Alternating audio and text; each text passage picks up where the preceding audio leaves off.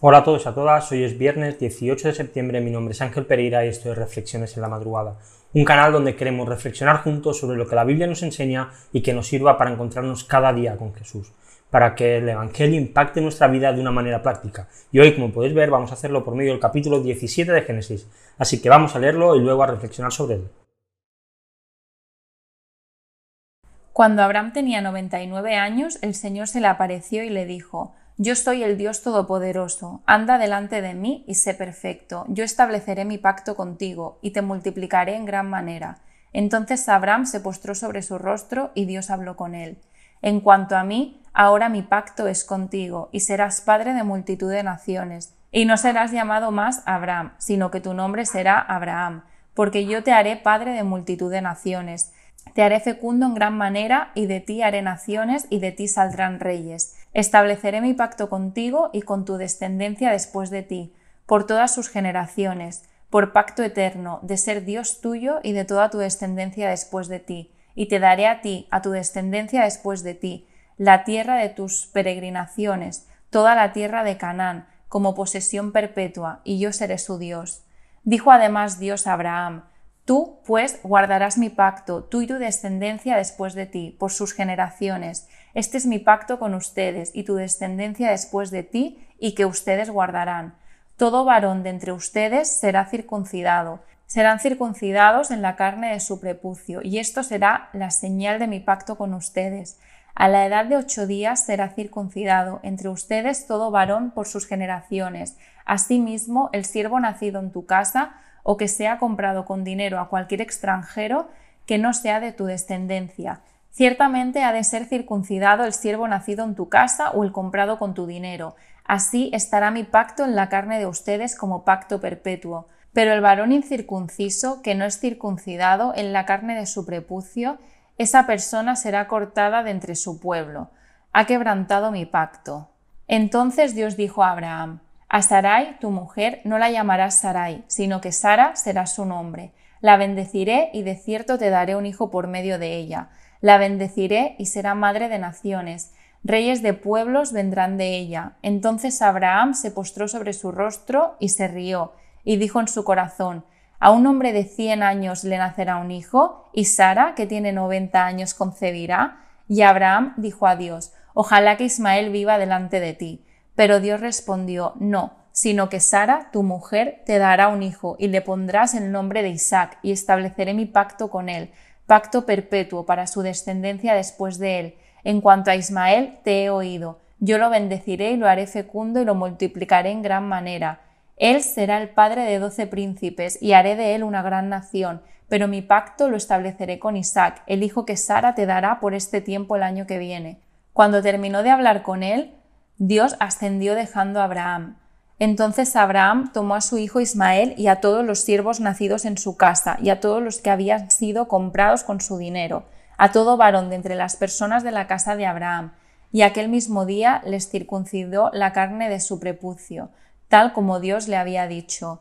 Abraham tenía noventa y nueve años cuando fue circuncidado, y su hijo Ismael tenía trece años cuando fue circuncidado, en el mismo día fueron circuncidados Abraham y su hijo Ismael. También fueron circuncidados con él todos los varones de su casa, que habían nacido en la casa o que habían sido comprados a extranjeros. Lo del nombre de las personas es algo, diría, curioso. Cada país pues tiene sus normas sobre cómo, qué nombres se pueden poner, qué nombres no. Hay países pues que tienen que ir con el santoral, otros que te permiten cualquier palabra que exista, pero no ninguna palabra inventada. La verdad es que es curioso y últimamente parece que los quienes son padres se, ponen casi en competición de a ver quién pone el nombre más original a sus hijos.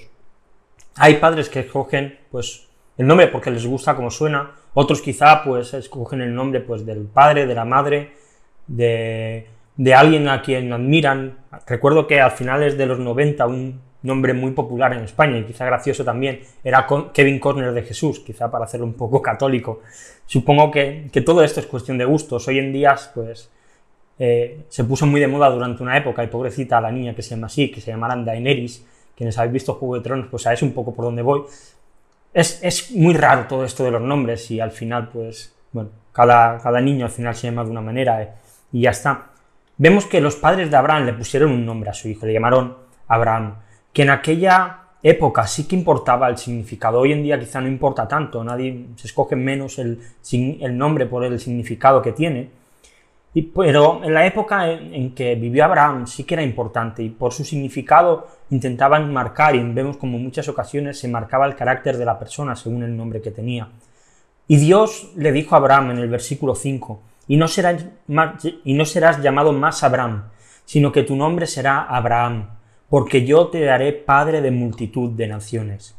Abraham pasó de llamarse el Padre excelso, que es lo que significaba su nombre, a llamarse Padre de multitudes. Y me preguntaba yo, ¿ocurre esto hoy en día? ¿Dios nos cambia el nombre? Hay por ahí algunas denominaciones y tal que, dicen que, que, hay que cambiarse el nombre, igual que pasaba en la Biblia. Sí, creo que, que Dios nos cambia el nombre.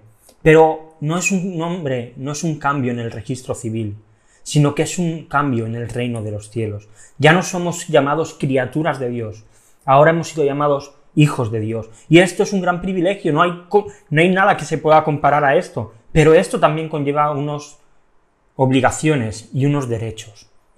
Déjame darte dos de, cara, de cada. La primera, tienes derecho a vivir eternamente.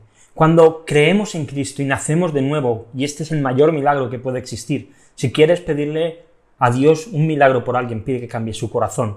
Recibimos el derecho a vivir eternamente, a vivir eternamente en la presencia de Dios. Ya no moriremos, sí que pasaremos por la muerte física, pero la muerte espiritual no, no vendrá a nosotros, dice Juan 3:36. El que cree en el Hijo tiene vida eterna.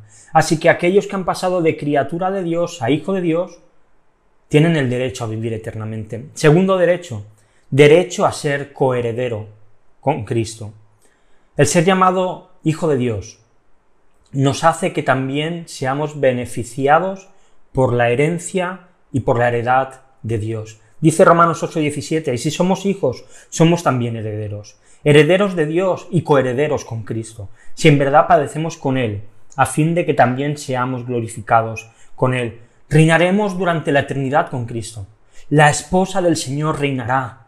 Encontrarnos con Dios, haber recibido el cambio de nombre de criatura a hijo de Dios, haber sido sus hijos, aunque adoptivos, pero hijos con todos los derechos, nos permite tener la misma herencia que el único Hijo de Dios, que Jesucristo. Así que tenemos el derecho a ser coherederos de Cristo.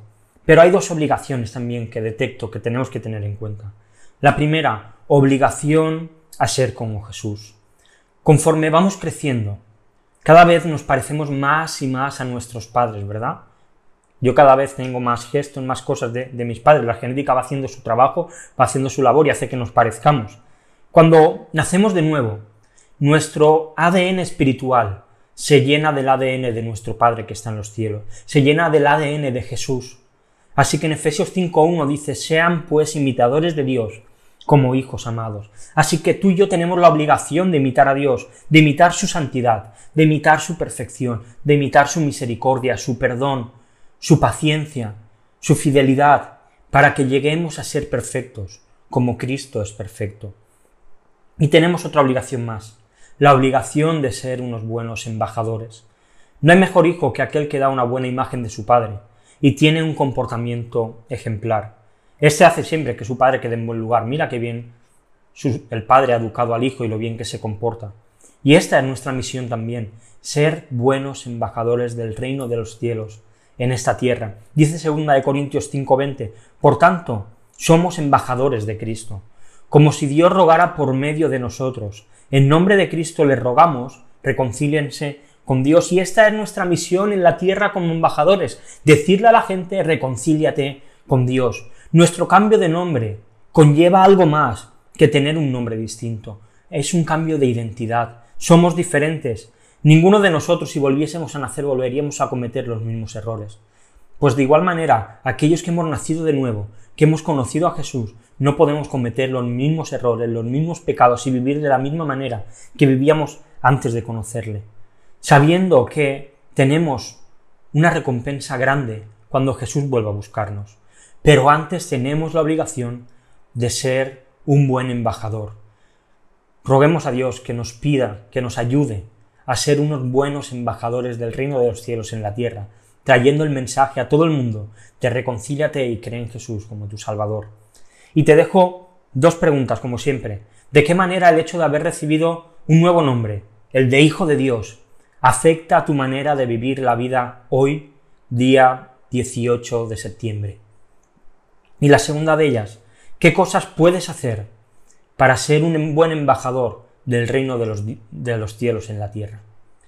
Sin, sin nada más, os dejo los textos para leer hoy, Éxodo del 5 al 8, y si te ha gustado el vídeo, pues dale a like, suscríbete al canal y dale a la campanita para recibir notificaciones, para cuando, que te avisen cuando aparezca un nuevo vídeo. Y mañana volvemos con un nuevo vídeo, con una nueva reflexión, aquí en Reflexiones en la Madrugada. Hasta mañana.